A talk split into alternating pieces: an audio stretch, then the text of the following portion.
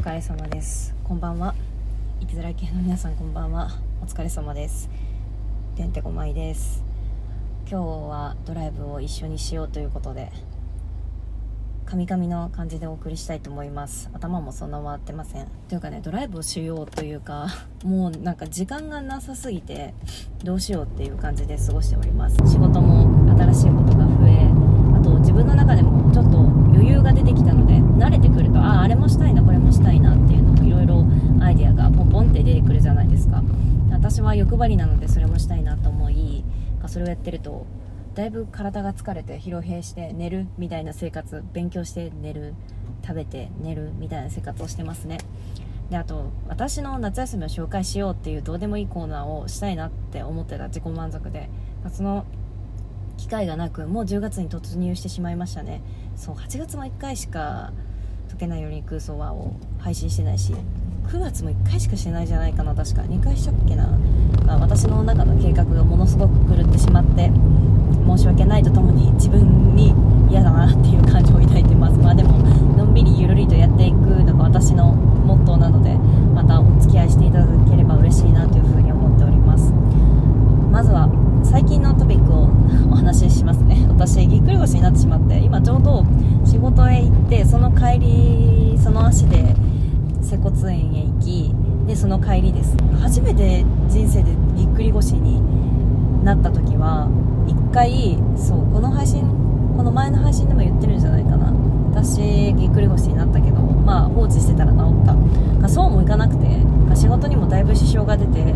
れはあかんなっていうふうに思って行きました人生で初めての接骨院。私あんまり接骨院のことを信用していなくてなぜかというと、まあ、一応医療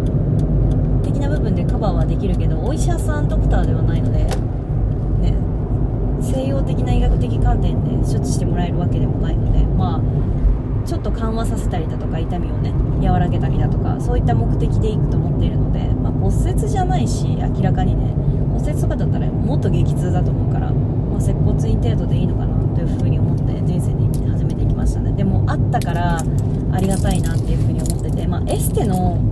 感じと一緒なのかな私は思ってたの。まあ違うんだけどさ一応国家資格を持った方がやっているわけだから。でもエステみたいな感じだなって思った。そこに行くことによって予防的治療というか治療ではないんだけどね予防的に自分の中でも意識して生活を送れるじゃん。あゆっくりゆっくりとしたモーションで対応しようとか そう動きをすごくゆっくりにして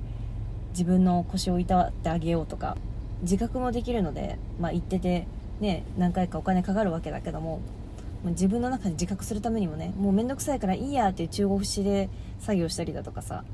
そのまま腰に負担がかかるような作業をさずっと繰り返してきたからそれが爆発したわけでしょ。っていうのを反省しながらまあお金かかるけどしゃあなしやなって思って言っています。そんな感じかな最近のトピックは。もう本当に恥ずかしい話ばっかり。まあ夏休みの話をすると私7月の下旬に沖縄へ人生で初めて行ってきたんですね。うん今まではさ飛行機乗るんだったら海外行きたいなっていう考えがあったからさ、まあ、日本って島国だからどうせ出るんだったらさ、ね、違う国へ行きたいじゃん。台湾あたりとか行きたいわけじゃん。まあでも今だいぶ10月に入って緩和されてはいると思うんだけどタイとかね韓国とかね、うん、今度タイ行きたいなっていうふうに思ってるんだけど私あれじゃないよタイ行きたいななんか仕事終業語で疲れてるから変なことばっかり言ってるねそう。で沖縄だったらまあ日本国内だし海外行きたいからそう飛行機乗るんだったらねっていう言い訳をしてあまり行ったことがなくてすごく良かったですね私海を見るのがすごい好きで、まあ、自分が海に面している都道府県で育った生まれたっていうのもあるんだけど、まあ、自分の全てを受け止めてくれるというか自分の人間の先祖をたどると海に到達する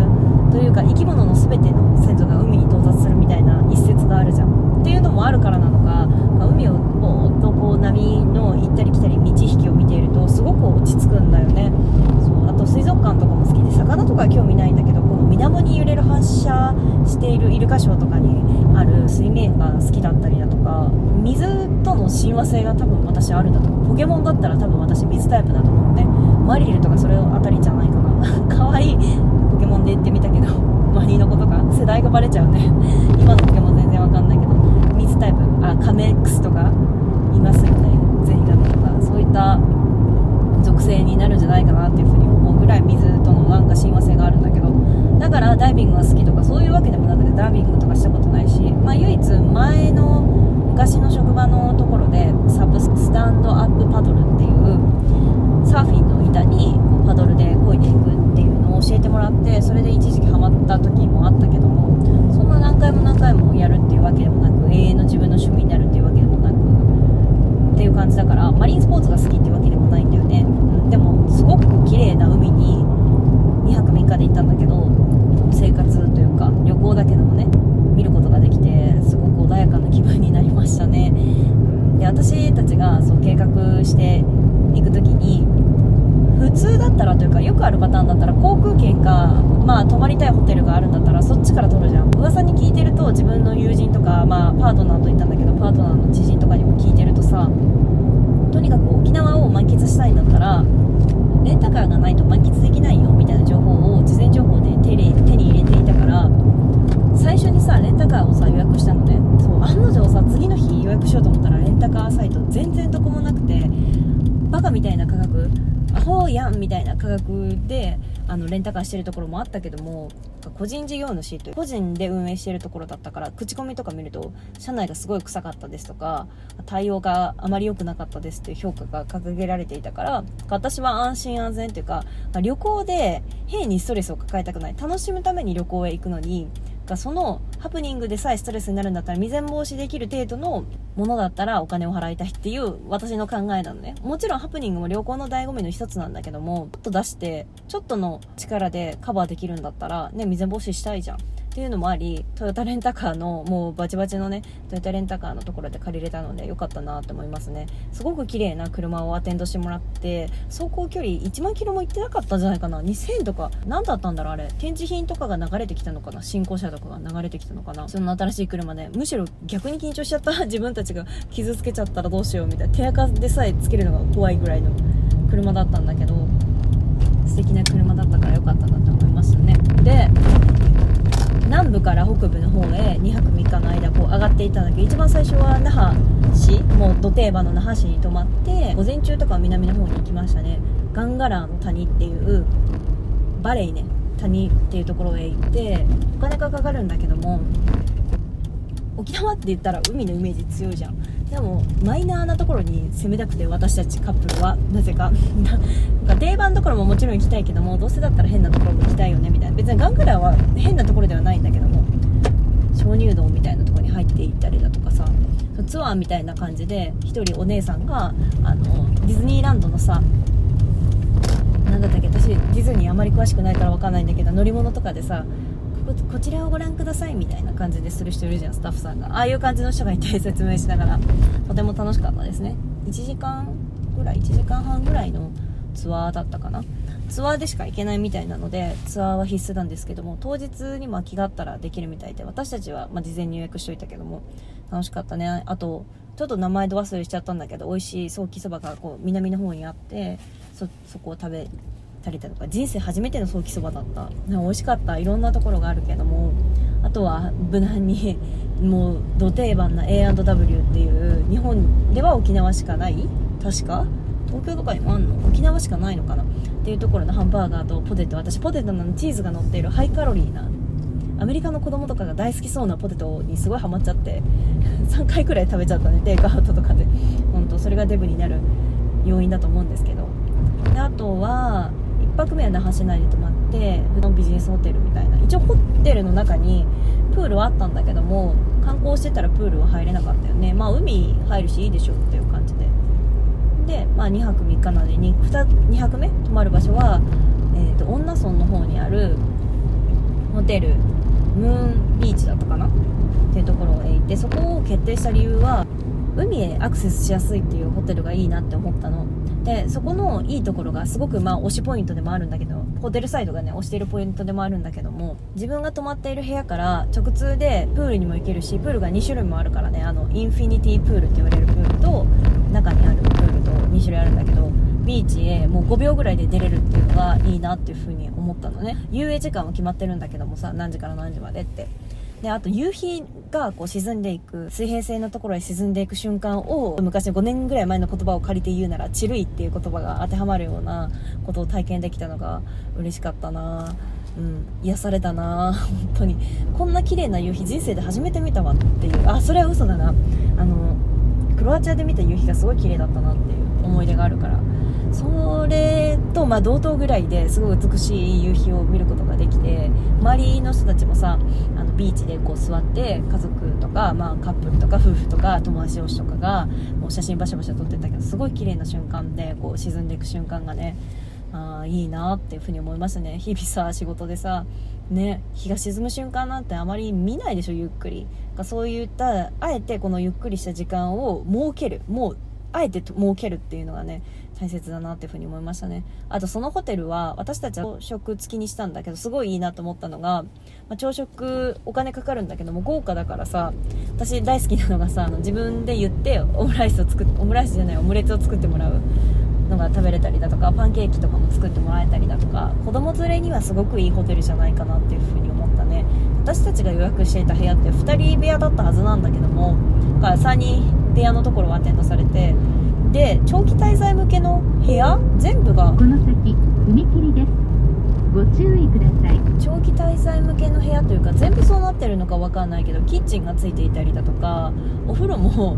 あの海から直接部屋に入ってこれるからさあの脱ぎやすい空間なので、ね、その空間設計も面白いなっていう風に思って見ていたのね。で1泊しかしなかったんだけど2泊ぐらいできるわみたいな。ワーケーションっていうのがさなんかわーって叫ばれてる時にさ一時人気になったじゃん。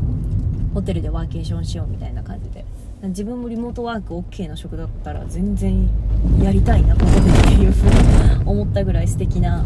ホテルでしたね。うんっていう2泊3日。残念だな。なんかウィークポイントみたいなのも伝えておこうかなと思ったんだけどホテルは全然ウィークポイントはないんだけど最後のところにさ最後のところにさって知らないので最後飛行機が飛ぶ前に近くにあるもう名前で忘れちゃったな。こんな沖縄のアマルフィって掲げてるキャッチコピーとしてあるところ行ったんだけど全然アマルフィじゃないじゃんみたいな。私アマルフィへ昔夫と行ったことがあるから全然アマルフィじゃないねっていう風に期待値が上がりすぎて残念だねっていう風に帰ってきましたね。ただご飯を食べる商業施設がたくさんあるところだなっていう感じで、まあ、飛行機がねバンバン見れるので子供連れにはいいんじゃないかな。あと飛行機オタクにはいいんじゃないかなっていう風に思いました。でそう一番最初は話そうと思ったけど忘れたんだけどさ初めて日本の LCC を乗ったの。一番最初の LCC デビュー。それこそクロアチア行く時に LCC しかないことはないんだけども LCC が安くて一番いいこう時間のこうアクセス的にもいいしあの乗り継ぎとかの関係もいいしっていうのでスペインの LCC を乗ったのでその時に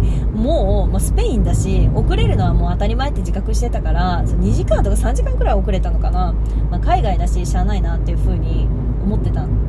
だから LCC ってそれぐらいのイメージだったから日本であのジェットスターに乗った時にこんないいの？っていう風に驚いちゃった。ジェットスターって別に日本の会社じゃないよね確か。海外の会社だった気がするんだけど、まあ、こんな遅れないし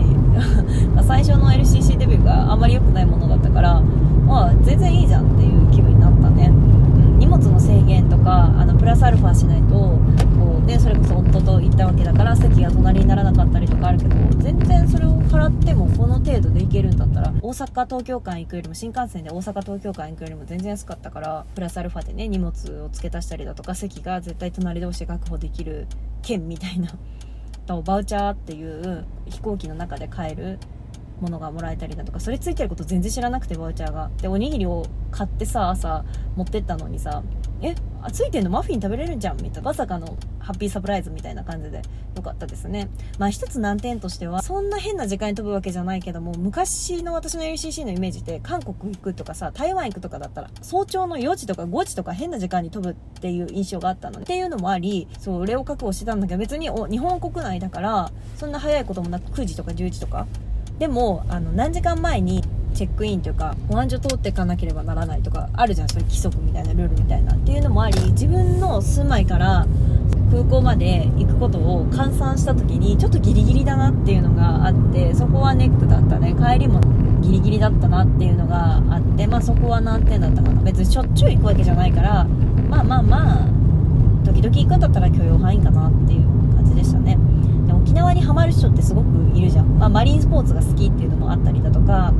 本土沖縄本土じゃなくて石垣島とかそういったとこでコミュニティができると何回も行くっていう人もいるけども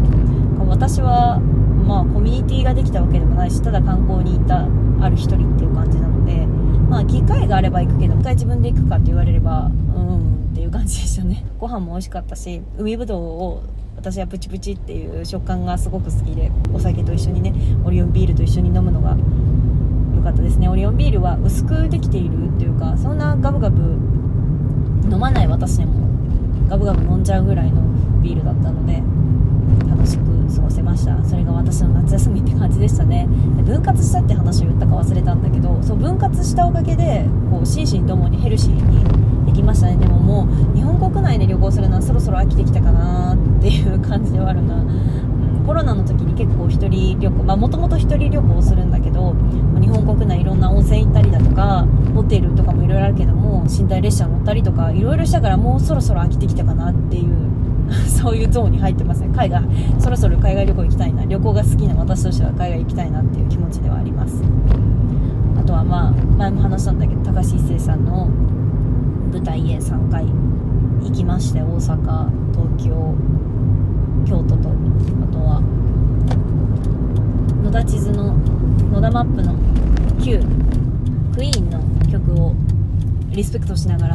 やっていく松たか子さんと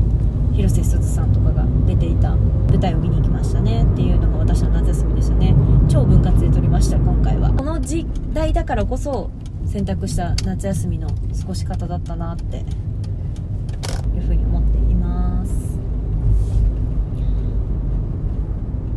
皆さんはどんな夏休みを過ごされましたか？もう10月なんてね夏休みっていうよりかは冬休みの計画を立ててるんじゃないかな。私はさ1個行きたい温泉施設があって雪国が舞台になったところへ行きたいっていうのもあるし、まあ、これも高橋一生さんつながりなんだけども川端康成さんが死別したところだったかな雪国を。っていうところへ行きたいし新潟にある温泉っていう風にまあいろいろ考えてるんですけども、まあ、どうなるか分かりませんね。10月からさ GoTo キャンペーンの第2弾みたいなのが始まるそうなので皆さんもワクワクしてるんじゃないでしょうか。私はとてもワクワクしてます。どうしようかなっていう風な言います。ちょっとそろそろ家に着きました。皆さんもね季節の変わり目なんでこればっかり言ってるのはなんか最近あんまり配信してないからね。季節の変わり目なんで自分のことご自愛して温めてそう鍋が美味しい季節になるよね。鍋を食べてゆっくり休みましょう。温泉の